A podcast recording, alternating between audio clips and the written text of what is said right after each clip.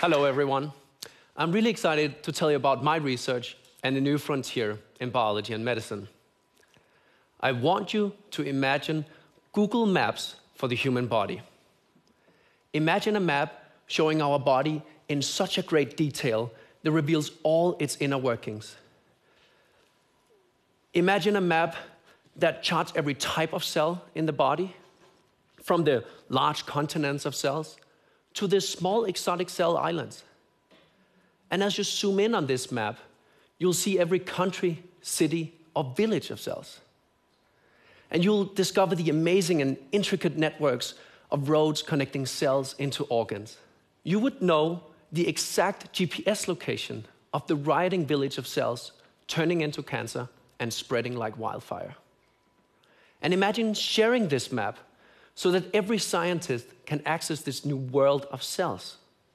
We are, in fact, creating this map right now. And we're discovering uncharted territory of our human body every day. So, what I want to tell you about is how this map marks the beginning of a new era in biology and medicine, and how it will transform our understanding and treatment of diseases. So, what do we really know about our cells? We know that they're the fundamental units of life, and that the human body consists of trillions or millions of billions of cells, and that they vary enormously throughout our body.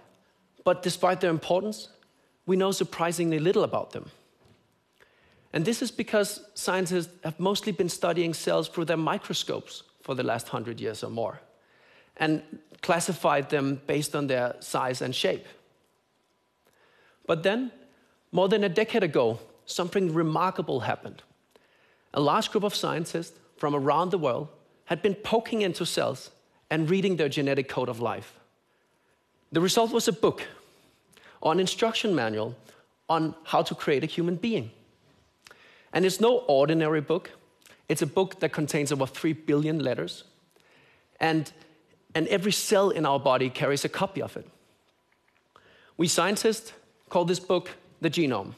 And as soon as we had it in our hands, it was clear to us that it was written in a foreign language. We didn't understand the meaning of it. We knew the letters, the DNA alphabet, but we didn't really understand the meaning of its words. And without understanding the meaning of the words, how can you understand the meaning of sentences? In this case, the function of our genes. But we kept poking at cells, asking more questions, reading more of the DNA alphabet from thousands of individuals. And with time, we created a whole library of genome books. You may ask, why would you create a whole library of genome books if you don't know how to read them?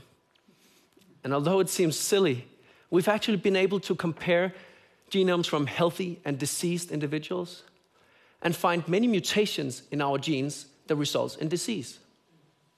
And it turns out that most diseases are complex diseases meaning that mutations in typically hundreds of our genes results in disease. So today, one of the most fundamental questions in biology and medicine, and what really excites me and drives my research, is how these mutations result in disease. What mechanism makes some people more susceptible to develop Alzheimer's disease, schizophrenia, or type 2 diabetes? To answer this question, it turns out that it's crucial to not only look at the genome code itself, but also its cellular context. We've come to learn that every type of cell in our body read the same genome in different ways. So it's only if we understand all the different types of cells in our body that we can begin to understand human disease at a truly molecular level. The good news is that new technology is revolutionizing the way we look at cells using nanoliter droplets, I can isolate a single cell and read out what the cell is thinking and what it's doing. And I can do this for millions of cells in a single afternoon. And I think this is really exciting because it means that I can not only describe and classify cells based on their appearance, but also based on their genetics. And because I can do this for so many cells, I can get to know all the different types of cells in our body. To make this work, I use large supercomputers to process this big data from these small cells. And I use artificial intelligence algorithms to recognize and tease apart the subtle genetic difference between cells. So it's this technology that allows us to build a Google Maps for the human body. And this map or project is called the Human Cell Atlas.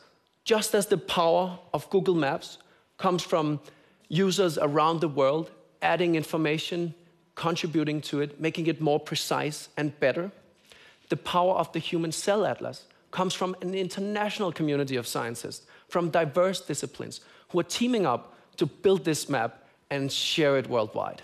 When we've completed this map, we can not only begin to understand the paths leading to disease, but ultimately get a deeper understanding of the most fundamental units and principles of life. And I believe that the sky is the limit for how this will transform almost every aspect of biology and medicine. Thank you very much.